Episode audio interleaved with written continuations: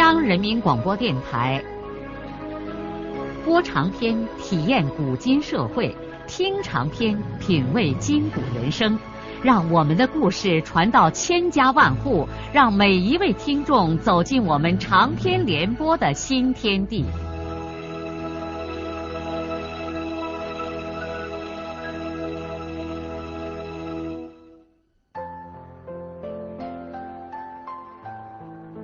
听众朋友，请继续欣赏荣获茅盾文学奖的、由中国文联出版社出版的路遥的长篇小说《平凡的世界》，由李野墨演播。孙少平破例喝了一大玻璃杯白酒，直喝得头晕乎乎的，两条腿像离开了地面。晚上。他和师傅相跟着从家里走出来，准时来到了井下。多大的痛苦也不能打乱日常生活的节拍，这就是他精神强大的根本所在。这一个夜班，孙少平几乎发疯一样的干活。为了心中的痛苦，为了使这痛苦变为麻木，他借着酒劲儿，百斤重的钢梁铁柱在手里抡得像孙悟空的如意金箍棒。豁煤的时候，他把上衣也脱了下来，搁在了回风巷中。铁锨雨点般的在煤堆中起落，在他旁边不远的地方，安锁子背对着他。身上是一条线都不挂，撅着光屁股，一边豁煤，一边嘴里还骂着什么。安锁子就是不骂人，也要骂骂煤溜子或者是铁锨什么的。突然，孙少平在一片纷乱之中，看见溜子上拉出来一根钢梁，几乎像闪电一般朝安锁子的光屁股上戳去。在少平还来不及发出那一声惊叫的时候，就见从老坑里窜出来一条黑影，把那根长矛似的铁梁拼命的往自己那边一扳，紧接着便传来了一声悲惨的喊叫声。这分明是师傅的声音。少平丢下铁锨，几步就奔到了师傅的身边。所有干活的人都跑过来。有的人立刻用灯光晃动着，让机头那边停下了溜子。带班的副区长雷汉义也从机头那边跑了过来。那根钢梁无情的从王世才的肚子里戳进去，一直从后背上穿出来。他死了。少平把师傅抱在怀里，在黑暗中。闭住了眼睛，不息的热血在涓涓的流淌。这是矿工的血，这血渗进煤中，血成为黑色。这血染的煤将变为熊熊的炉火。难道我们还不明白，为什么炉火总是那样的鲜红吗？雷汉义双膝跪下，用自己的嘴对着那张没有气息的嘴做人工呼吸。虽然毫无指望，但是矿工们一个接一个的对着王世才的嘴，希望用自己的气息让班长复活。最后，雷汉义沉默的摆了摆手，人们停止了这徒劳的努力。副区长再一次双膝跪地，在老战友的额头上亲了亲。黑暗中一片死一样的寂静。不知道在什么地方，梁柱在大地的压力下发出啪啪的声响。孙少平抹了一把脸上的泪水，把师傅背起来，离开掌子面。所有的人都跟在两边，沉寂的爬出了回风巷。下轿车坡了，安锁子和其他的人分别提着师傅的胳膊腿儿，生怕被岩壁磕碰着。他身上的伤已经够多的了。在封门口，雷汉义自己背起了王世才，他叫几个人跟他上井，然后打发少平和其余的人都回长子面继续干活。区长的话就是不容违抗的命令。是的，生产不能停，这就是煤矿。只有安锁子不服从区长的决定，非要护送师傅上井不行。雷汉义吼着：“个老子，你吊着个锤锤，啷个上去哟？”雷区长一急，家乡话也冒出来了。这个时候，大家和安锁子本人才都发现，他连裤子也没穿，还光着屁股。当师傅的尸体在井口的报警铃声中升上地面的时候，他刚刚淌过血的掌子面上煤溜子又隆隆的转。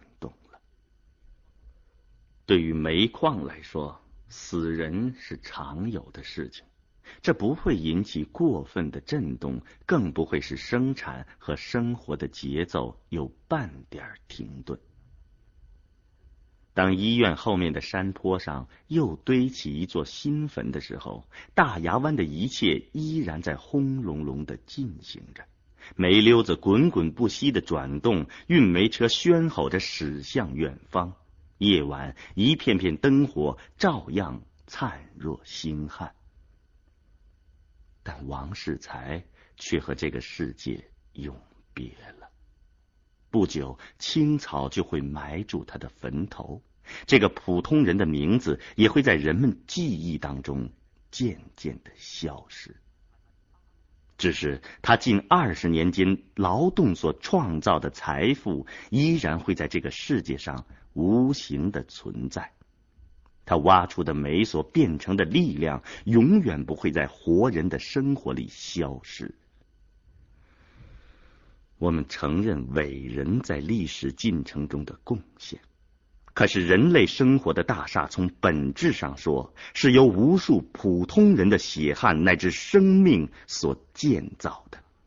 伟人们常常企图用纪念碑或纪念堂来使自己永世流芳，而真正万古长青的却是普通人的无名纪念碑，就是生生不息的人类生活。本身是的，生活之树长青。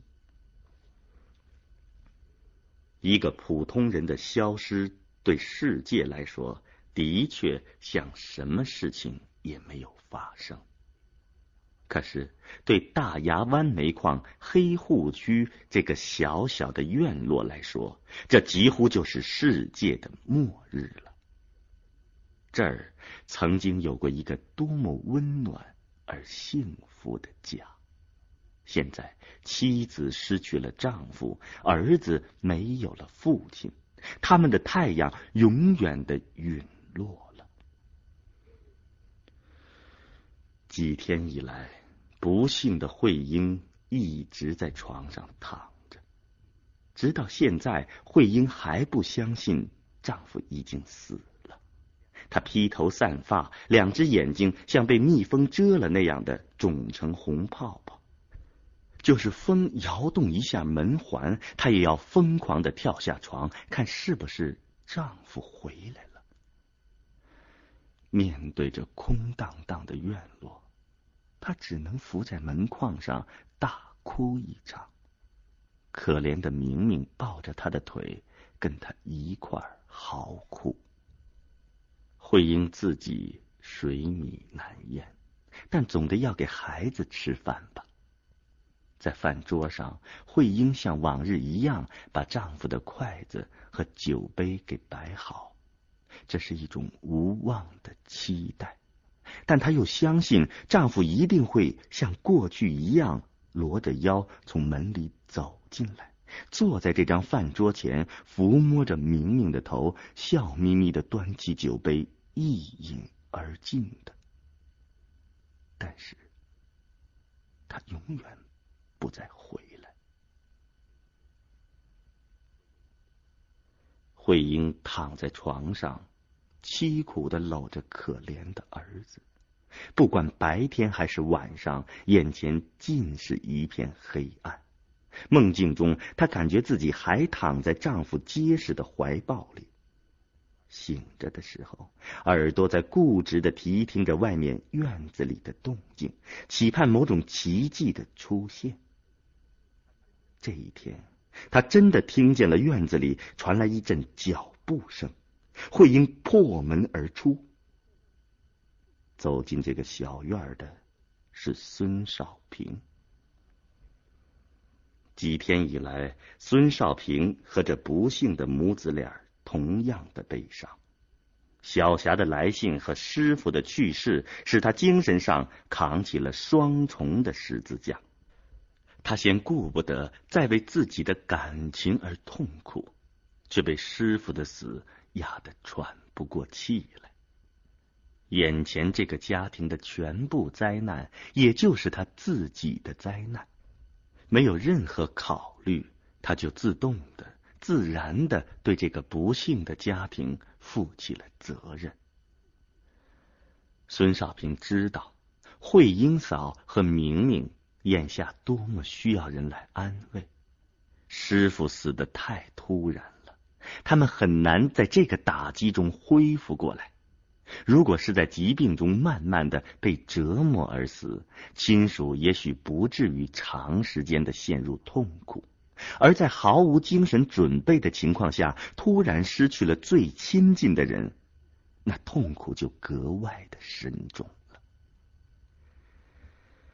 孙少平无法用语言来安慰嫂子和明明，语言起不了什么作用。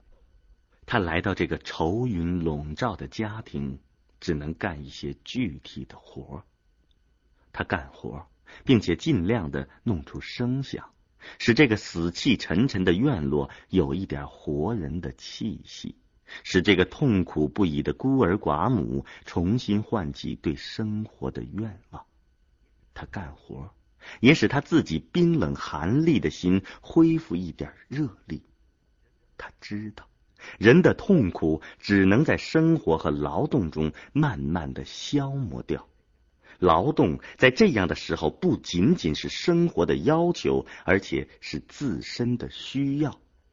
没有什么灵丹妙药比得上劳动更能医治人的精神创伤了。少平对此已经有过极为深刻的体会。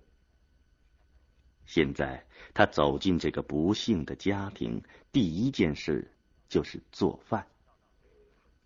少平笨手笨脚，忙进忙出，做好饭让明明吃，并且把饭碗双手端到嫂子的床前。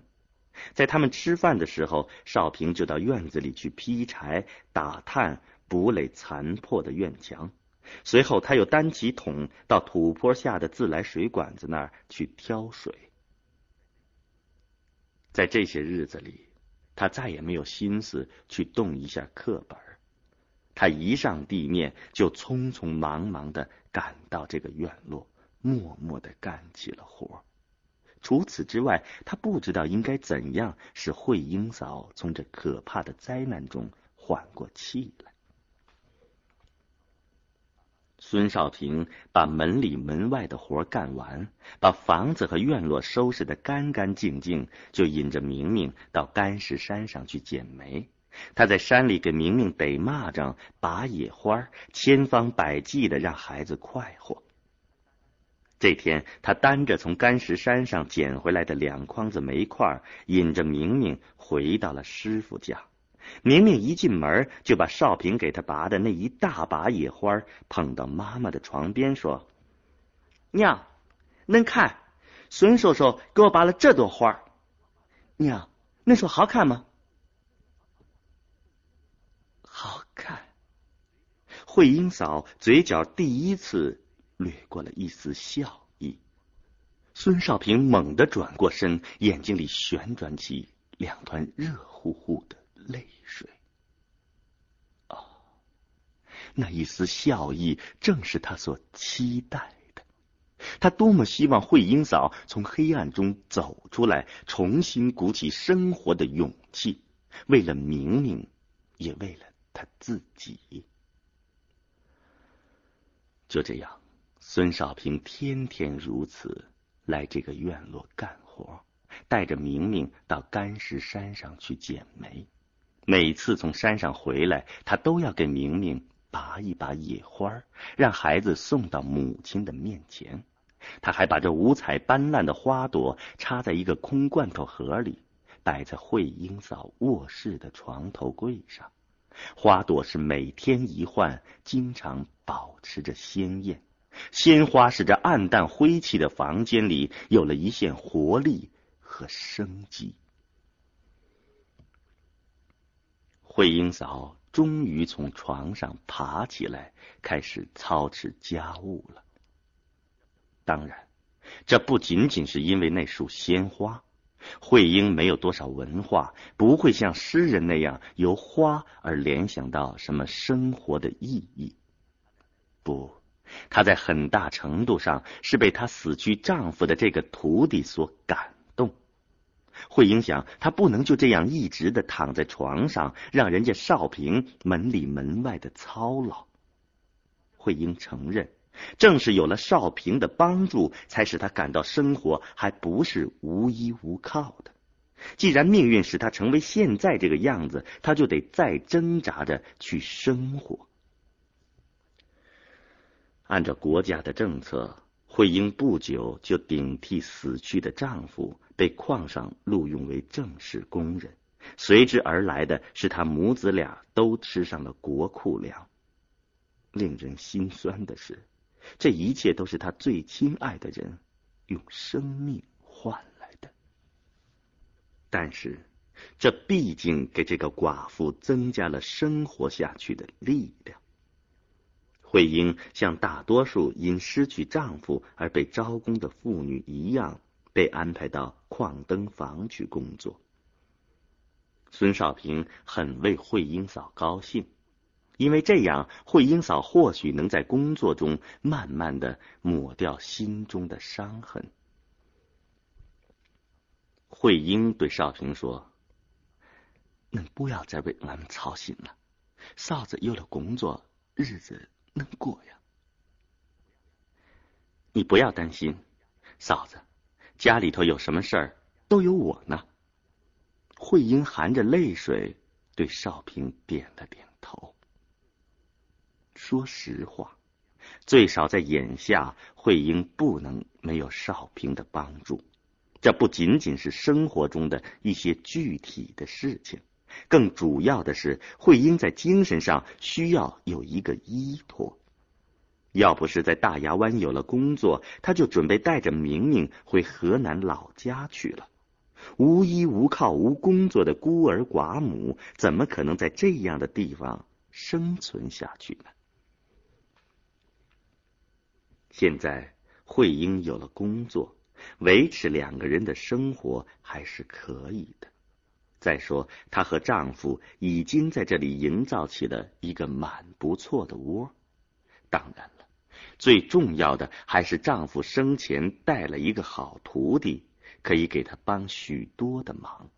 就是回到了河南老家，父母兄弟也不一定能够这样对待他们母子俩的。慧英开始在矿灯房上班了。矿灯房和井下一样，也是一天三班倒，每班九个人，其中一个人轮休，因此实际上上班的是八个人，一个人管一个窗口，四个灯架，一共四百盏矿灯。每天上班以后，首先要清理卫生，关掉充好电的矿灯的电源。然后就开始在窗口上收上井工人的矿灯，再把充足电的矿灯发给下井的工人。这个工作说起来也不轻松，每一盏灯交回来之后要擦干净，并且要充好电。如果某盏灯坏了，也要自己修理。最容易出的毛病是接触不良。慧英没有上过几天学。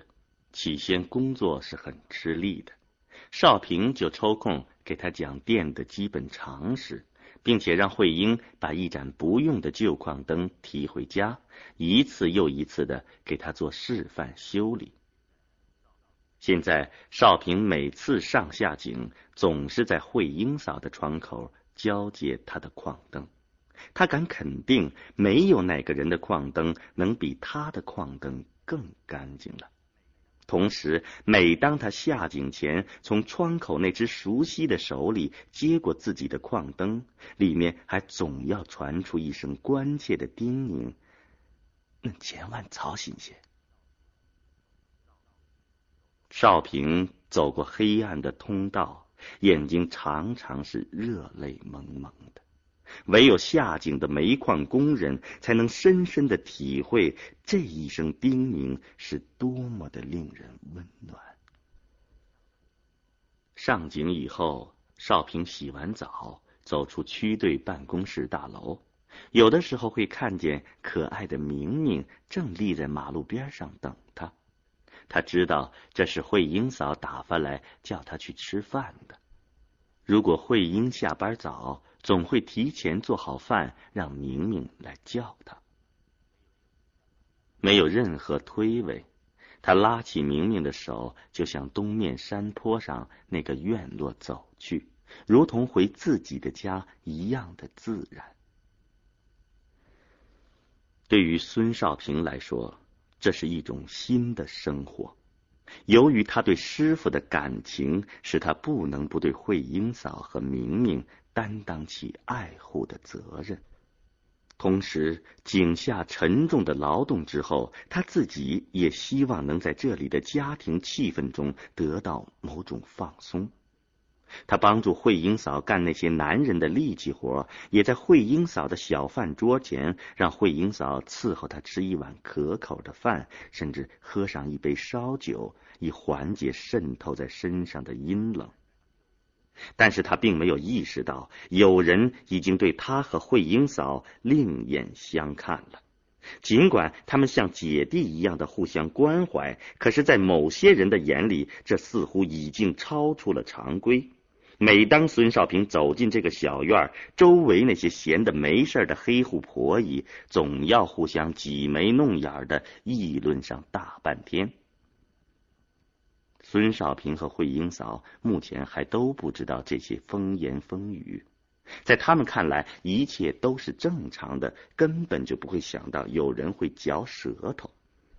这一天，少平在慧英嫂家里吃完饭，明明又一次提出让少平给他买一只狗，少平这才记起他早已经给孩子答应了这件事情，却一直没有办。是啊，明明要是有只狗，他的日子也就不会寂寞了。于是月初，孙少平领罢工资的当天，就坐上公共汽车去了桐城。他是去给明明买一只狗的。在这几天里，桐城的街上陡然增加了一倍以上的人口。只要煤矿一开工资，这个城市总要热闹上那么几天。矿工们腰里别着大把的人民币，纷纷的从东西两面的沟道里坐汽车、搭火车，涌到了这条街上。所有的饭馆都挤满了猜拳喝令的矿工，百货商店、副食商店、个体户的各种摊点，营业额都在暴涨。四面八方的生意人这几天也都云集到这个有利可图的城市来。连省上一些大百货公司都来这里设了临时售货点。当然了，像双水村金富一类的扒窃能手也会准时的赶来捞几把矿工的血汗钱。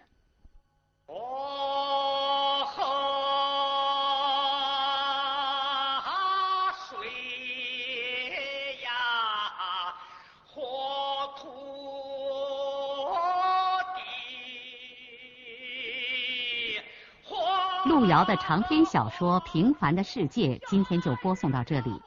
您听了以后有什么感想、体会和建议？欢迎来信告诉我们。来信请寄中央人民广播电台听众工作部，邮政编码幺零零八六六。请明天继续收听。节目编辑叶咏梅。